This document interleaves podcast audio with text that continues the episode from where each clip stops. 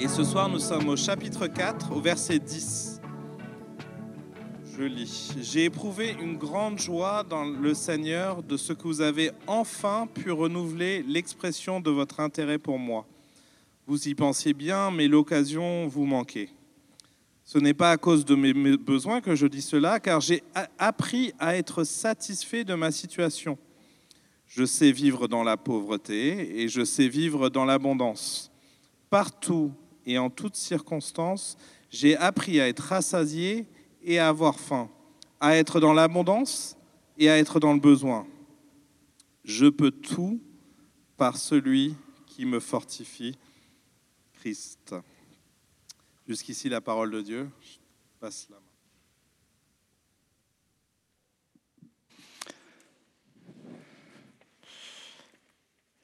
Merci Tim. Voilà, donc je suis euh, Sylvain, donc bonsoir à chacun. Sylvain, l'un des responsables de cette église, l'église évangélique de la Croix-Rousse. Alors, comme vient de le stipuler Tim, nous continuons dans cette euh, merveilleuse épître aux Philippiens, de Paul aux Philippiens, qu'on a intitulé cette série Par l'évangile et pour l'évangile. Et dans un objectif d'aligner nos vies sur l'essentiel.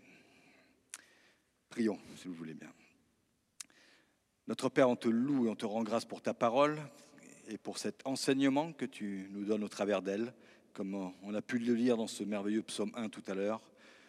C'est ce qui te plaît, mais je te prie ce soir que, cet enseignement ne soit pas intellectuel, mais que tu puisses te glorifier par sa mise en pratique dans ma vie et dans chacune de nos vies. Au nom de Jésus. Amen.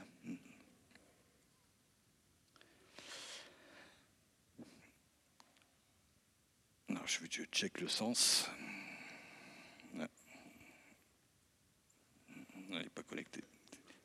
C'est pas grave, Daniel. On va régler le problème. Il manque le petit USB à l'opposé.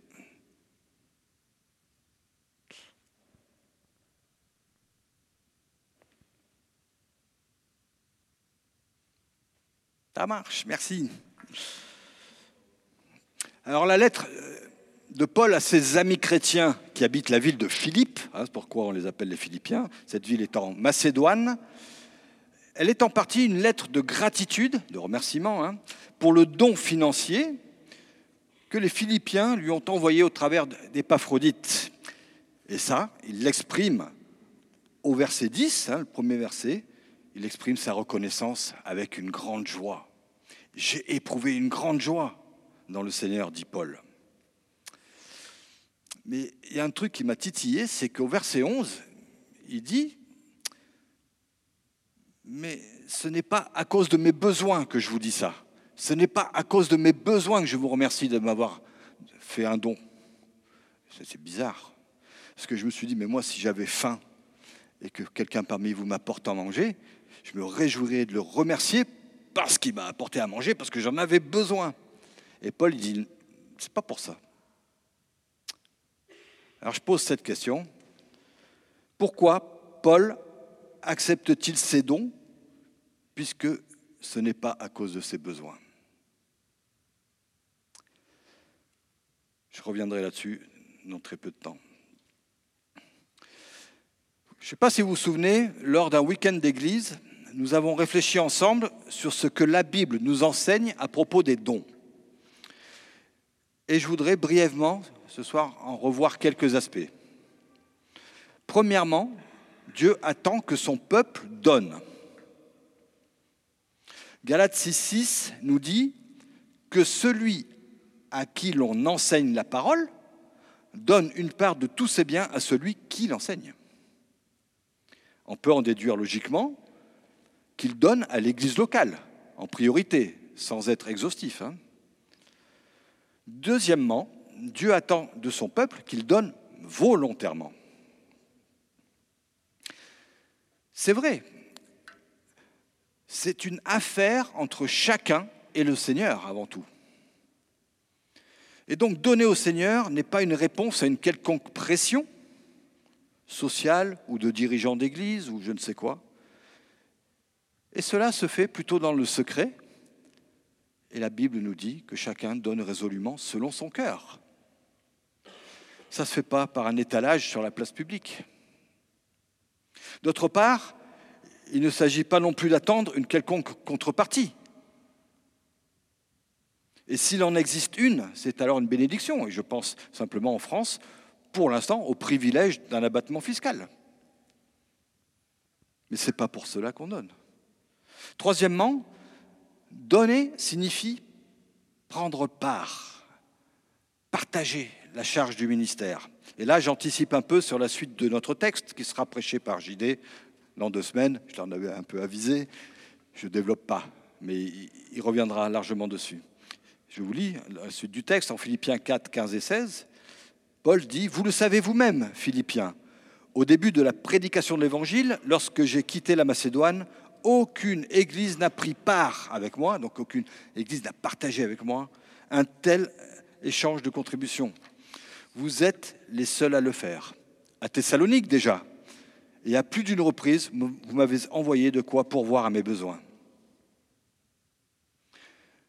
Dieu attend de son peuple qu'il donne volontairement et ainsi prenne part, partage la charge du ministère. Alors revenons à cette question. Pourquoi Paul a-t-il accepté ces dons Et on trouve la réponse au verset 18, qui n'est pas encore le texte de notre ce soir, hein, mais ce sera là dans 15 jours.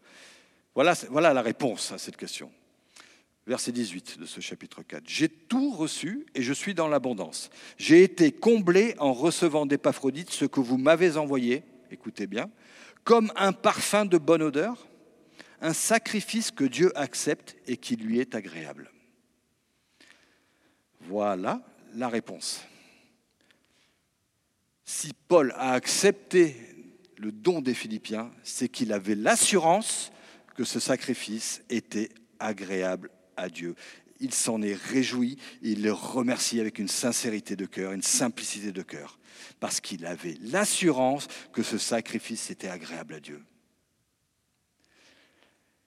Et ce sacrifice agréable à Dieu, il savait qu'il ne nuirait pas en aucune manière à la cause de l'Évangile dans l'esprit des membres de cette église de Philippe. Et là, où l'apôtre n'avait pas cette conviction, il refusait absolument tout secours. Et on en a l'exemple avec l'église de Corinthe, où Paul, il a retroussé ses manches, il s'est trouvé un boulot, il a bossé pour subvenir à ses besoins. Alors plutôt que le don en lui-même, Paul a plutôt apprécié l'expression de la foi des Philippiens, démontrée effectivement par leur don et qui était motivé par le Seigneur. C'est la raison pour laquelle l'apôtre éprouvait une grande joie. Continuons. Je relis ces versets 11 et 12. Ce n'est pas à cause de mes besoins que je dis cela, car j'ai appris à être satisfait de ma situation. Je sais vivre dans la pauvreté et je sais vivre dans l'abondance. Partout et en toutes circonstances, j'ai appris à être rassasié et à avoir faim, à être dans l'abondance et à être dans le besoin. Je vais vous raconter une petite histoire. Je ne sais pas si c'est une histoire vraie, mais en tout cas, elle est vraisemblable. Il y a quelques années, on raconte qu'une société multinationale a donné à des paysans africains un engrais qui allait leur permettre de doubler leur récolte. L'homme d'affaires qui représentait la compagnie pensait leur avoir donné la solution pour leur faire parvenir à une agriculture vraiment productive. effectivement, la première année, les, agriculteurs africains obtiennent, une, double récolte. Mais l'année suivante, l'homme d'affaires revient sur les lieux et s'aperçoit qu'il ne plante plus rien. Il est affolé. Il leur dit, mais pourquoi vous ne plantez plus rien? Alors les, agriculteurs, ils le regardent, ils, ils trouvaient même cette question ridicule. Mais ils ont décidé de lui répondre quand même. Eh bien, notre dernière récolte était double. Nous avons assez pour nourrir notre famille pendant deux ans. Alors pourquoi planter cette année alors que nous avons suffisamment Alors cette histoire ne nous dit pas la réaction de l'homme d'affaires, mais elle met en présence deux visions du monde radicalement différentes et opposées. Deux réponses à une question qui se pose à tous. De combien a-t-on besoin pour vivre? À cette question, les uns répondent bah, assez pour subsister. Et les autres répondent bah, ben, le plus possible. Et cette histoire nous met en présence de deux groupes, deux groupes de personnes. Ceux qui sont pour le toujours plus et ceux qui sont satisfaits avec ce qu'ils ont.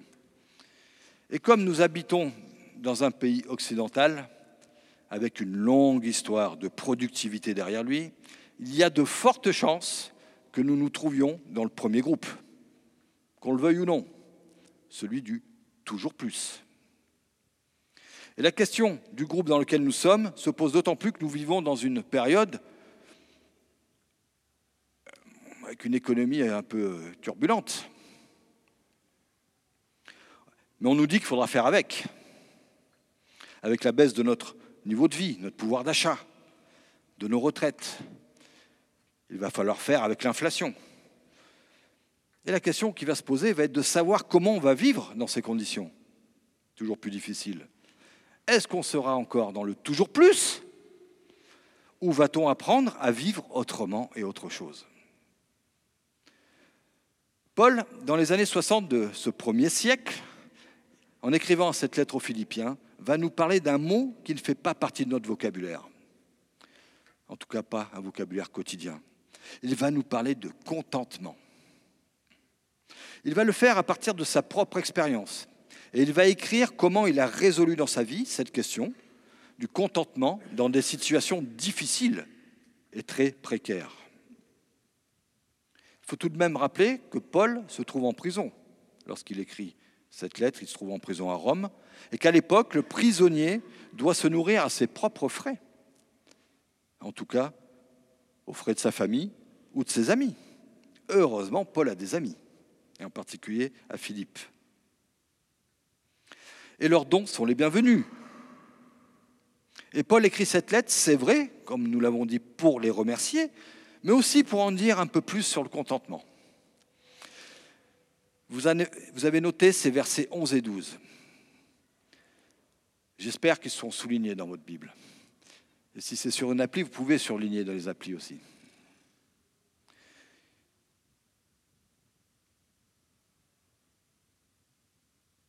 « 11b, car j'ai appris à être satisfait de ma situation. Je sais vivre dans la pauvreté et je sais vivre dans l'abondance. Partout et en toutes circonstances, j'ai appris à être rassasié et à avoir faim, à être dans l'abondance et à être dans le besoin.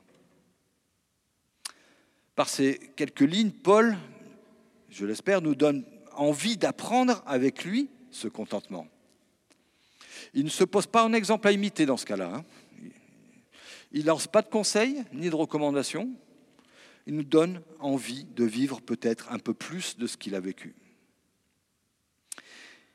Mais c'est clair, le contentement, c'est un véritable défi. C'est un véritable défi pour nos vies. Le premier défi, c'est d'en parler. Ce n'est pas simple de parler du contentement. D'abord parce que ça va tout à fait à contre-courant. Nous sommes dans une société qui est basée sur la consommation. Pour que notre économie tourne, et pour sa croissance, il faut consommer toujours plus. Et c'est une nécessité. Et donc le contentement n'est pas une valeur en vogue, hein. d'accord avec moi? Mais je ne pense pas que ce soit la plus grande difficulté. Il me semble que la plus grande difficulté quand on parle de contentement, c'est de ne pas être mal compris. C'est vrai qu'un discours sur le contentement pourrait être perçu comme un discours de riche, de puissant, à l'égard d'une classe laborieuse, aux moyens limités, un discours de nantis qui leur dirait Contentez-vous de ce que vous avez, nous on s'occupe du reste. Contentez-vous, n'essayez pas d'avoir plus, travaillez pour nous, on s'occupe de tout.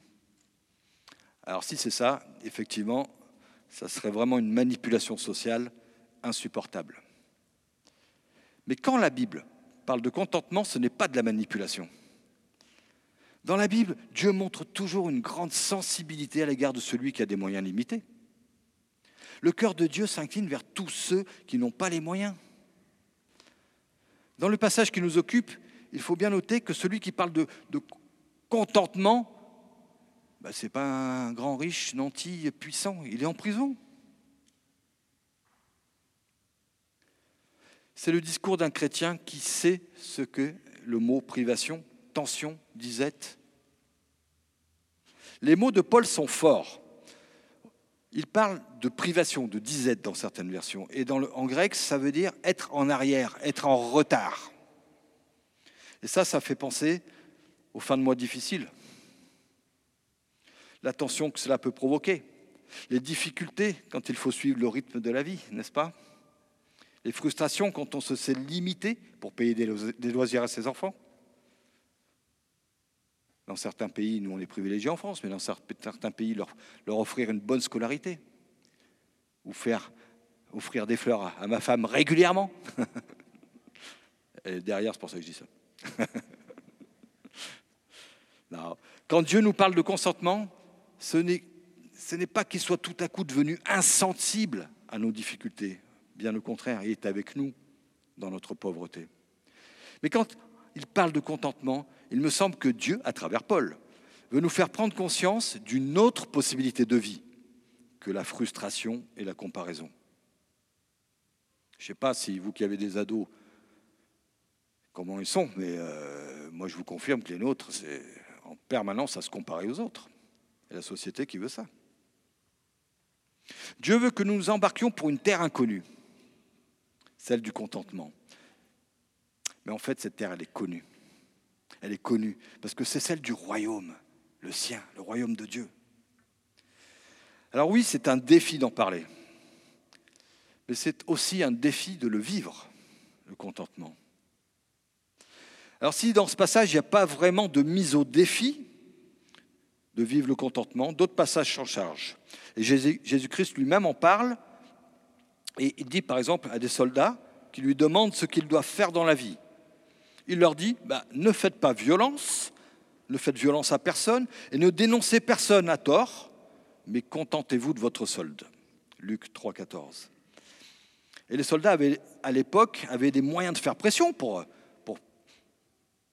prendre de l'argent, s'enrichir. Aujourd'hui, d'autres groupes de population ont ces moyens, n'est-ce pas? Et je pense que Jésus les mettrait aussi au défi du contentement. Une autre parole sur le contentement se trouve en Hébreu, Hébreu 13, 5 que votre conduite ne soit pas guidée par l'amour de l'argent. Contentez-vous de ce que vous avez. Alors là, il y a un véritable défi, n'est-ce pas? Un défi lancé à tous ceux qui ont choisi de suivre Jésus-Christ. Mais ce n'est pas un défi lancé en l'air pour le plaisir du dépouillement ou dire ah ben si tu es chrétien, tu dois être pauvre. Pas du tout. C'est pas du tout ça le sujet. En fait, il y a en ligne de mire une certaine idée du bonheur.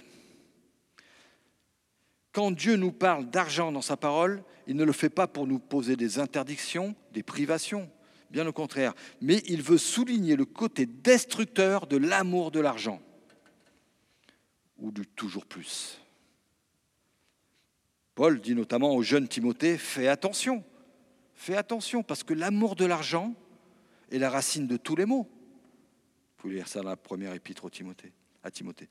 Et dans les mots, MAUX, il y a mal, singulier, le mal. Toujours plus est la cause de bien des désastres.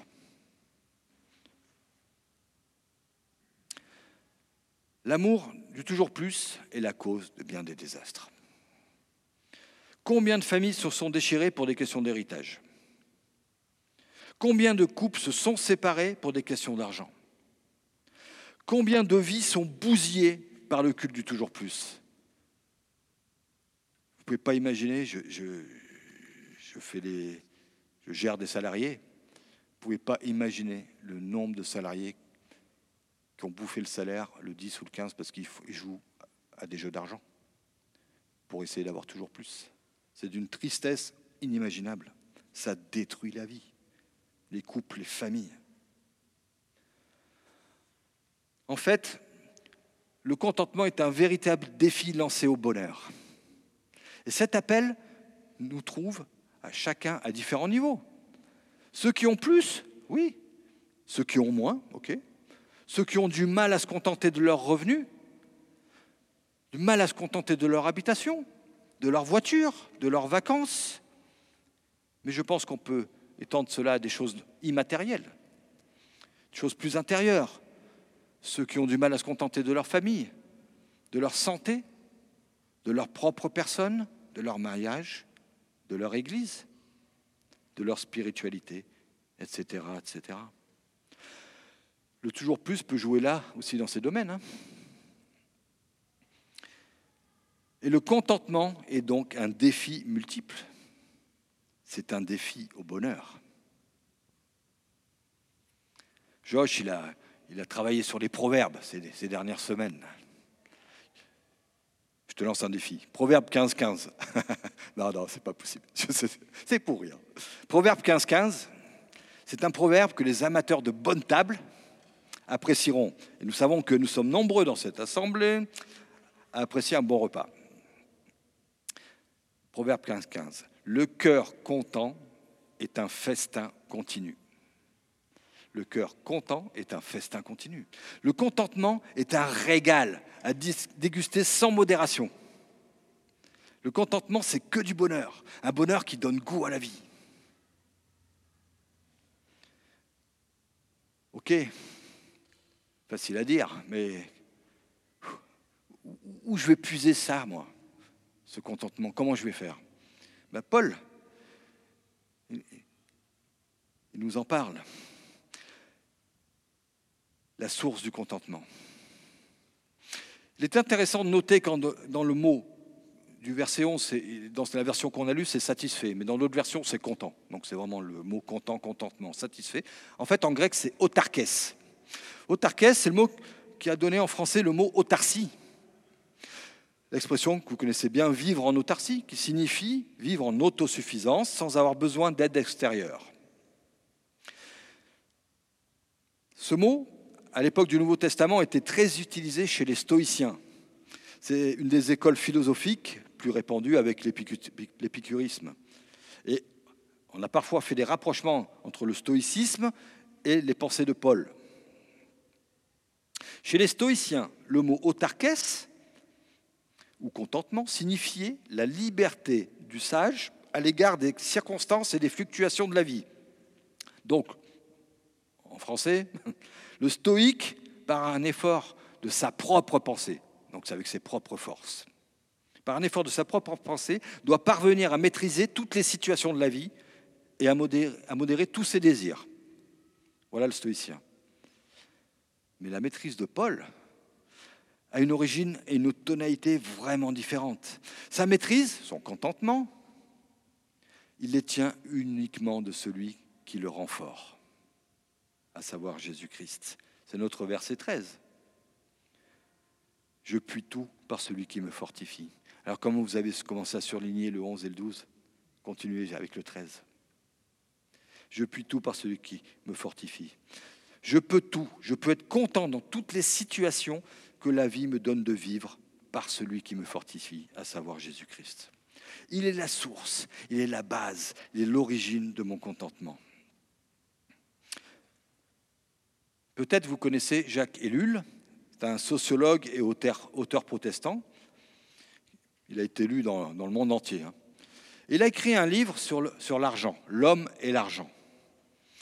Et dans ce livre, il souligne, il met bien l'accent sur le fait que l'argent est réellement un pouvoir, une autorité, une domination.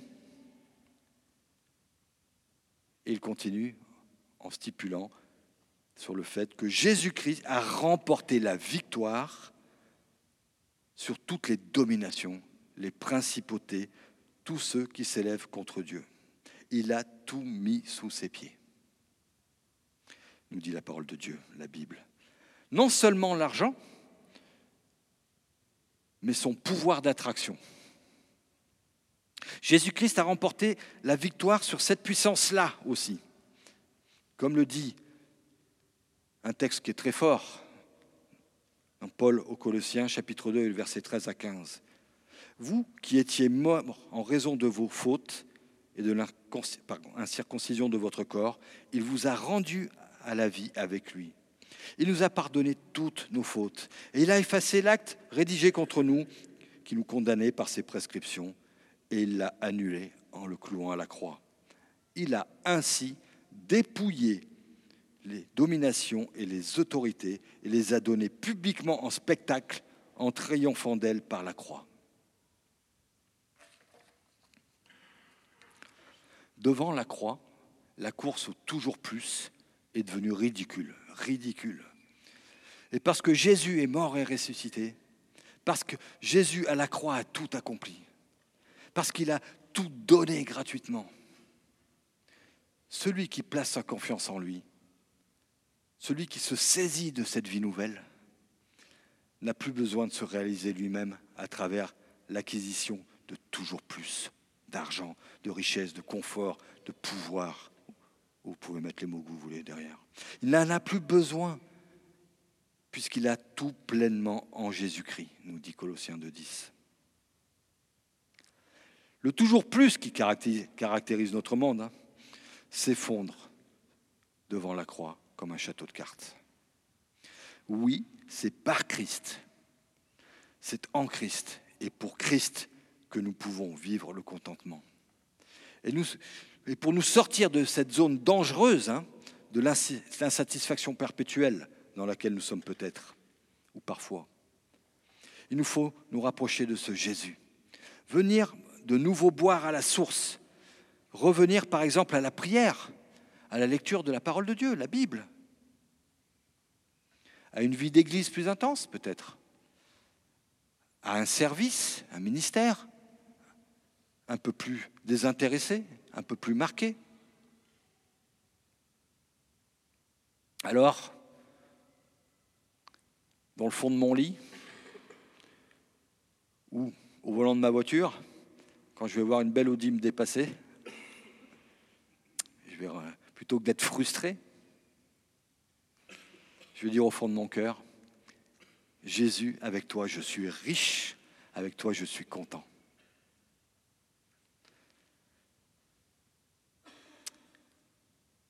un défi d'en parler, un défi de le vivre. On sait où puiser, où est la source du contentement en Jésus-Christ. Mais cette disposition de cœur n'est pas innée en nous. On doit l'appréhender, la cultiver. Et c'est le troisième point, l'apprentissage du contentement. Vous l'avez certainement noté, par deux fois, Paul utilise les verbes de l'apprentissage. Au verset 11, il dit ⁇ J'ai appris ⁇ En grec, il s'agit d'être enseigné comme un disciple avec son maître. Et au verset 12, il dit ⁇ J'ai appris ⁇ En réalité, en grec, c'est un autre verbe. Il signifie ⁇ J'ai été initié ⁇ Alors le terme initié est propre au culte à mystère, aux sectes aussi. Hein. En utilisant ce terme, Paul fait un clin d'œil à ceux qui faisaient à l'époque figure du nec plus ultra en matière de spiritualité.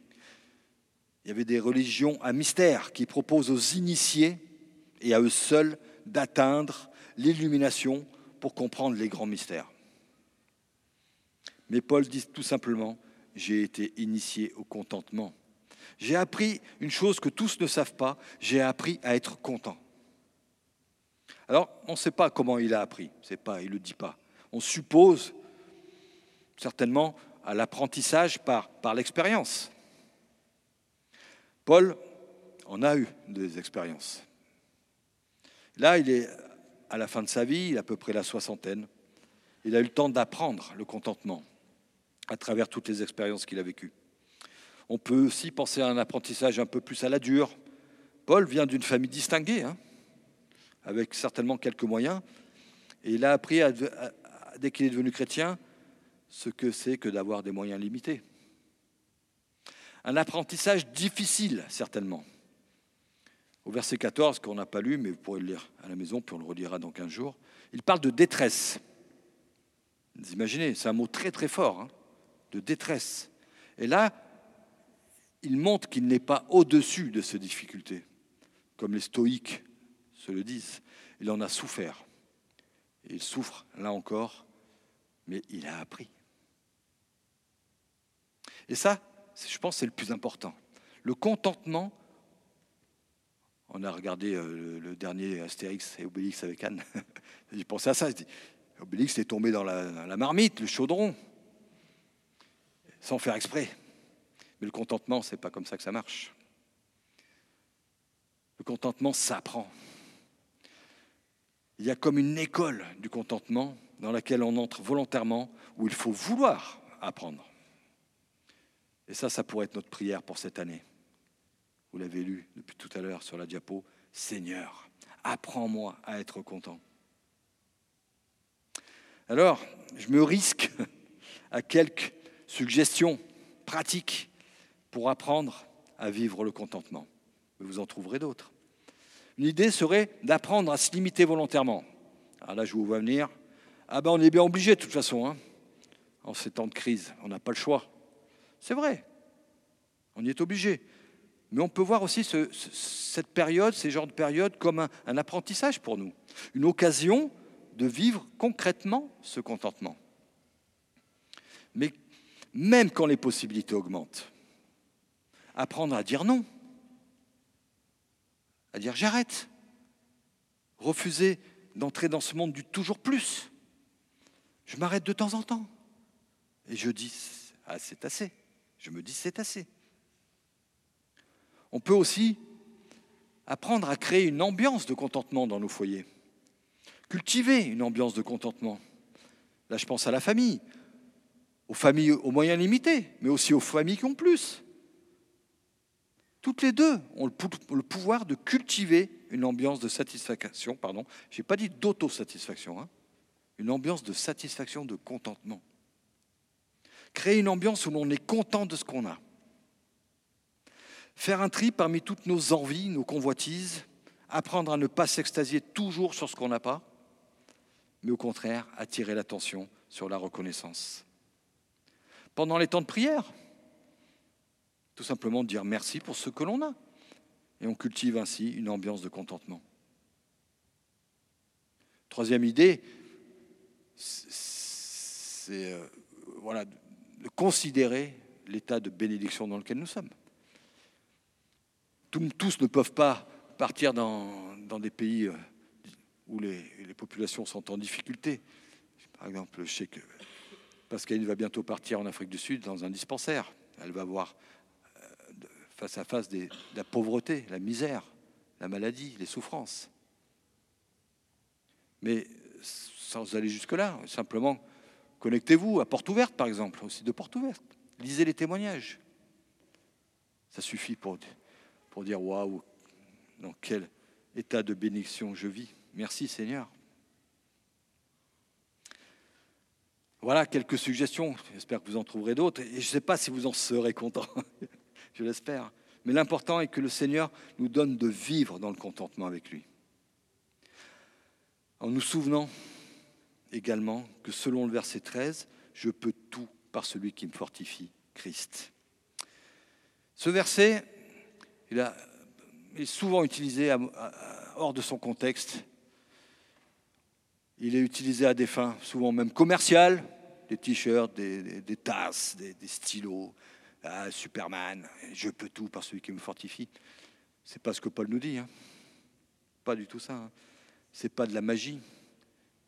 C'est pas de la prospérité. Je vais devenir riche. C'est pas du tout ça. Je serai jamais malade. Pas du tout. Comment être content malgré tout ce que je vis? Comment être content malgré tout ce que tu vis? Je termine avec ça. Nous pouvons vivre dans le contentement, tout supporter, quelles que soient les circonstances, dans l'abondance comme dans la pauvreté, dans la souffrance Par celui qui nous donne la force de vivre, Jésus-Christ. Nous pouvons vivre dans le contentement par celui qui nous donne la force de vivre, à savoir Jésus-Christ. Amen.